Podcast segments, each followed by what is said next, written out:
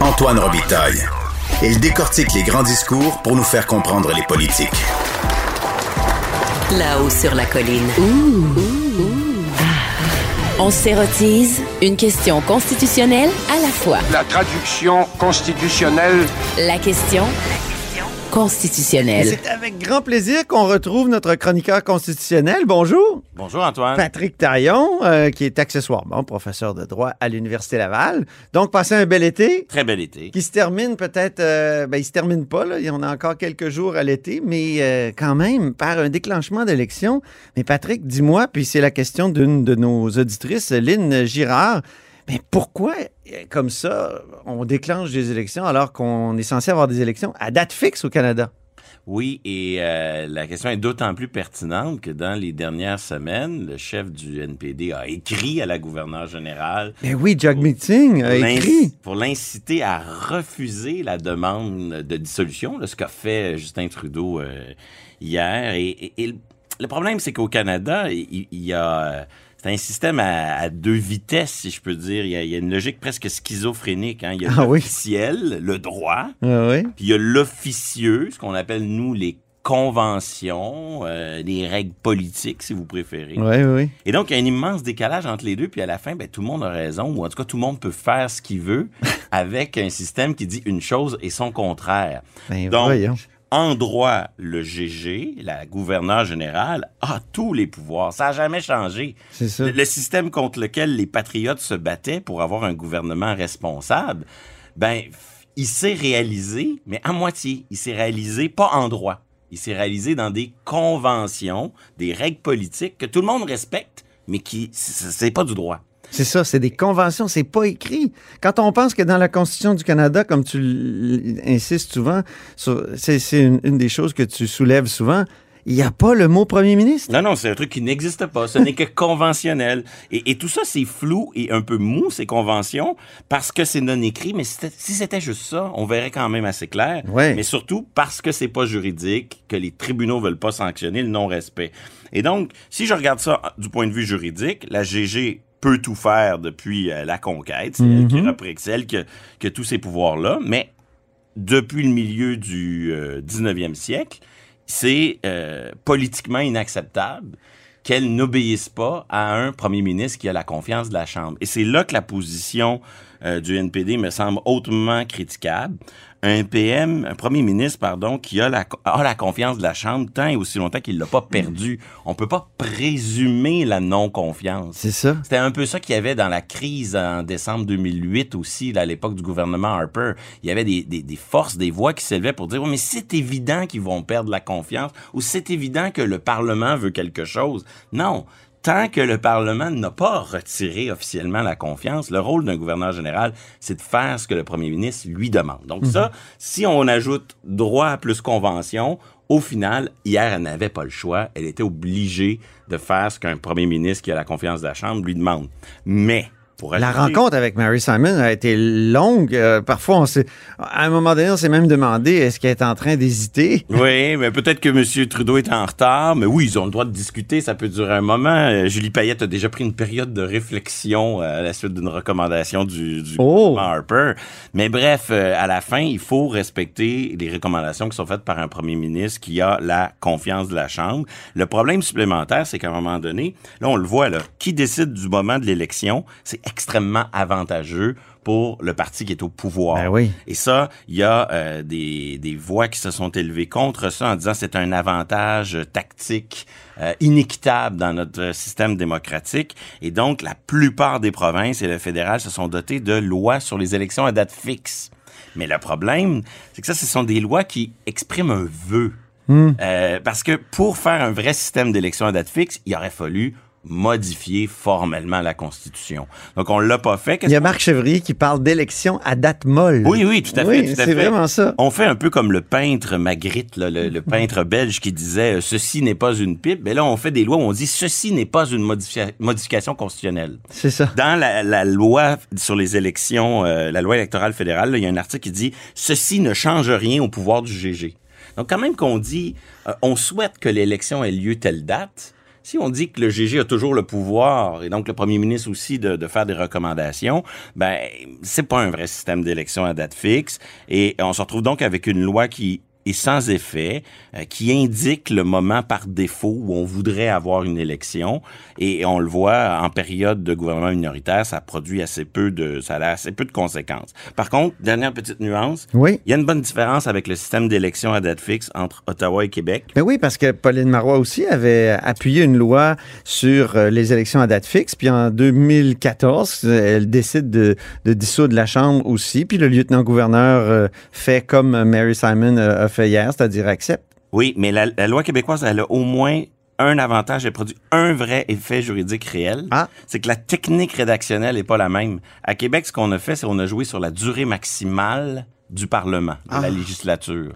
Et donc, au lieu de dire un Parlement, là, il doit avoir des élections au maximum à tous les cinq ans, on dit il doit avoir des élections au maximum, puis là, on indique une date qui est la date de l'élection à date molle. Donc, oui, parce que c'est encore date molle aussi. Oui, tout à fait. L'élection peut avoir lieu avant, mais au moins l'élection, elle ne peut pas avoir lieu après la date prévue. Et, euh, et ça, c'est peut-être une technique un petit peu plus habile de la part de Québec par rapport à Ottawa. Parlons de vaccination maintenant. Ça va être un des thèmes euh, vraiment au centre de cette euh, campagne électorale. Ça a déjà commencé au fédéral. Des questions ont été posées notamment à, à Erin O'Toole, ce qui est pour ou contre la vaccination obligatoire. Oui, moi, moi je pense que ça, ça pourrait devenir la question de l'urne, la ah question centrale de l'élection. C'est un débat de droits et libertés. Alors, euh, il y a de la politique là-dedans, mais il y a aussi du droit constitutionnel. Euh, le débat s'est radicalement transformé. Hein. Au printemps, c'était un débat sur l'égalité dans l'accès au vaccin. Donc, il y avait des questions de charte, mais euh, c'est qui y a droit en priorité pour ah quelle raison. Et, maintenant, c'est plus une maintenant que tout le monde qui veut être vacciné peut l'être. C'est une question de liberté de choix. Et euh, moi, en tout cas, personnellement, Justin Trudeau et le gouvernement libéral m'a beaucoup étonné. Un gouvernement habituellement champion des libertés individuelles qui, euh, tout à coup, prône la vaccination obligatoire pour les employés de l'État au fédéral. Oui. Ça va beaucoup, beaucoup plus loin comme ingérence dans la sphère privée, dans la liberté de choix des individus, que la version très minimaliste de Québec avec son euh, passeport, vaccinal. Oui. Donc, il y a un énorme contraste de voir Justin Trudeau tout à coup dire, ben oui, les droits et libertés, s'il le faut, euh, il y a, y a d'autres, euh, il y a l'intérêt général, il faut sortir de cette crise-là. Comment expliquer cet empressement? Parce que non seulement il l'annonce rapidement, cette vaccination obligatoire, il nous dit pas, ça se peut qu'on soit obligé de se rendre là dans quelques semaines, il l'annonce au plus vite. Euh, et, et, et, cette fermeté.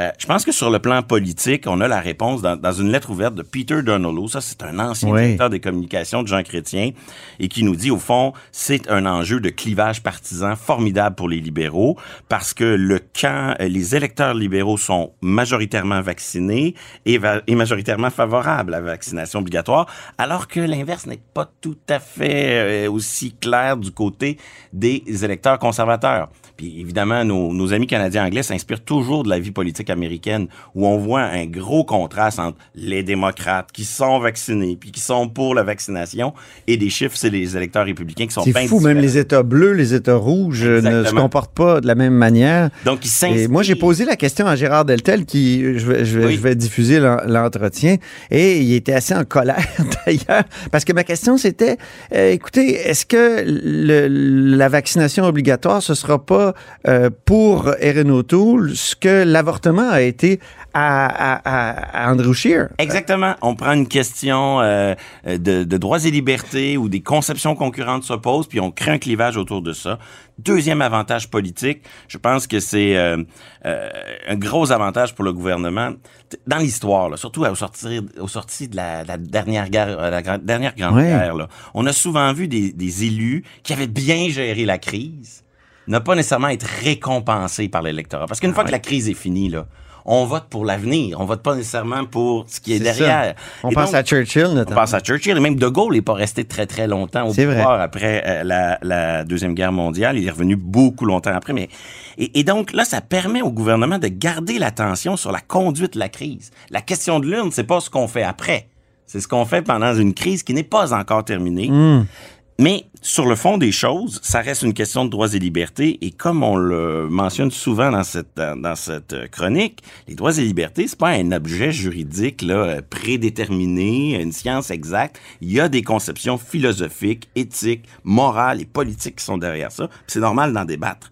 Et là, on voit un clivage assez classique entre ce que j'appelle caricaturalement le chartisme de gauche ou les libéraux progressistes, pour qui protéger la santé du plus grand nombre, c'est aussi un droit fondamental, euh, qui sont aussi très attachés à la protection des minorités. Autrement dit, restreindre les droits et libertés de tous, c'est pas très grave si ça n'a pas d'effet disproportionné pour les catégories minorisées, vulnérables. Ça, ça ressemble un peu au discours de Justin Trudeau. Mm-hmm. Une vision des chartes où les chartes, c'est d'abord et avant tout pour euh, les minorités les plus vulnérables. Et de l'autre, un chartisme de droite, euh, un individualisme plus libertarien. Au Québec, je pense qu'Éric Duhem est la figure emblématique de ça, où le consentement aux soins, la liberté de choix euh, pour un traitement médical, c'est fondamental. C'est une sphère d'autonomie privée et sacrée. Et, l'exemple classique qu'on enseigne sur ces questions-là, c'est, c'est la transfusion sanguine chez un mourant de confession... Mmh. Euh, témoin de Jéhovah. Ouais. Euh, là, on voit clairement le clivage entre celui qui veut sauver la personne contre son gré et, et, celui qui dit non, non, la liberté de choix, c'est fondamental. Et donc, ce clivage-là va, va ressortir tout au long de la campagne et, et, ça va permettre sur le plan du débat d'amener ce clivage-là. Mais dernier point, euh, moi, je me demande si tout ça n'est pas qu'un écran de fumée. Ah oui? Un enjeu électoral et partisan, mais qu'en vérité, euh, on va parler de vaccination obligatoire comme d'un slogan, mais la réalité euh, derrière tout ça, ça va être un principe aux mille exceptions. Je m'explique, il y a déjà quelques indices de cela. Quand on regarde le modèle ontarien de vaccination obligatoire, qui existe déjà avant la crise pour euh, les, élèves. C'est pour les élèves, oui, oui, oui. Quand on regarde l'annonce à l'Université d'Ottawa sur la vaccination obligatoire qui a été faite la semaine dernière, quand on regarde les principaux indicateurs jurisprudentiels, ben, il est Ça, c'est ce qu'il y a dans les arrêts, les décisions des juges, oui. Il est fort probable qu'en pratique, là, le gouvernement Trudeau est en train de dire, moi, je suis pour la vaccination obligatoire, sauf exception justifiée en vertu des chartes. Hmm. Et donc, au final, si on dit euh, objection de conscience est permise, pour un motif religieux ou non, c'est dans la loi ontarienne, en tout cas. Ben oui. Objection parce que euh, pour un motif de santé, ça va de soi. Puis est-ce qu'un motif de santé, ça va jusqu'à la peur euh, psychologique intense des aiguilles? Hmm. Ça se discute. Et on le voit, la jurisprudence est très claire. Euh, un congédiement d'un fonctionnaire fédéral pour refus de vaccination, c'est à peu près impossible. des accommodements, travail à distance, réaffectation, imposer à l'employé d'être testé deux fois par semaine, tout ça, c'est probablement ça que, à ça que ça va ressembler, la vaccination obligatoire. Donc, c'est vraiment un positionnement politique de la part des libéraux fédéraux. Politico-idéologique, parce que si on fouille vraiment derrière, c'est quoi les modalités concrètes de la vaccination obligatoire, on va se rendre compte que c'est une vaccination pas mal pas mal plus facultative qu'on pense. Une vaccination à date molle. À date molle. ce qui fait très bien le lien entre les deux sujets et qui rapproche d'ailleurs le, la vaccination quasi obligatoire version Québec avec son passeport euh, pour des activités non essentielles. Oui. Puis une position de principe qui a l'air vraiment plus ferme à Ottawa. Mais je pense que si on creuse, on va découvrir que c'est pas aussi ferme que ça en, ça en a l'air. Très bien, mais merci pour ce retour spectaculaire, Patrick Taillon, à la haut sur la colline. Puis on est bien heureux de t'avoir encore pour euh, toute l'année. Merci Antoine. Merci Patrick.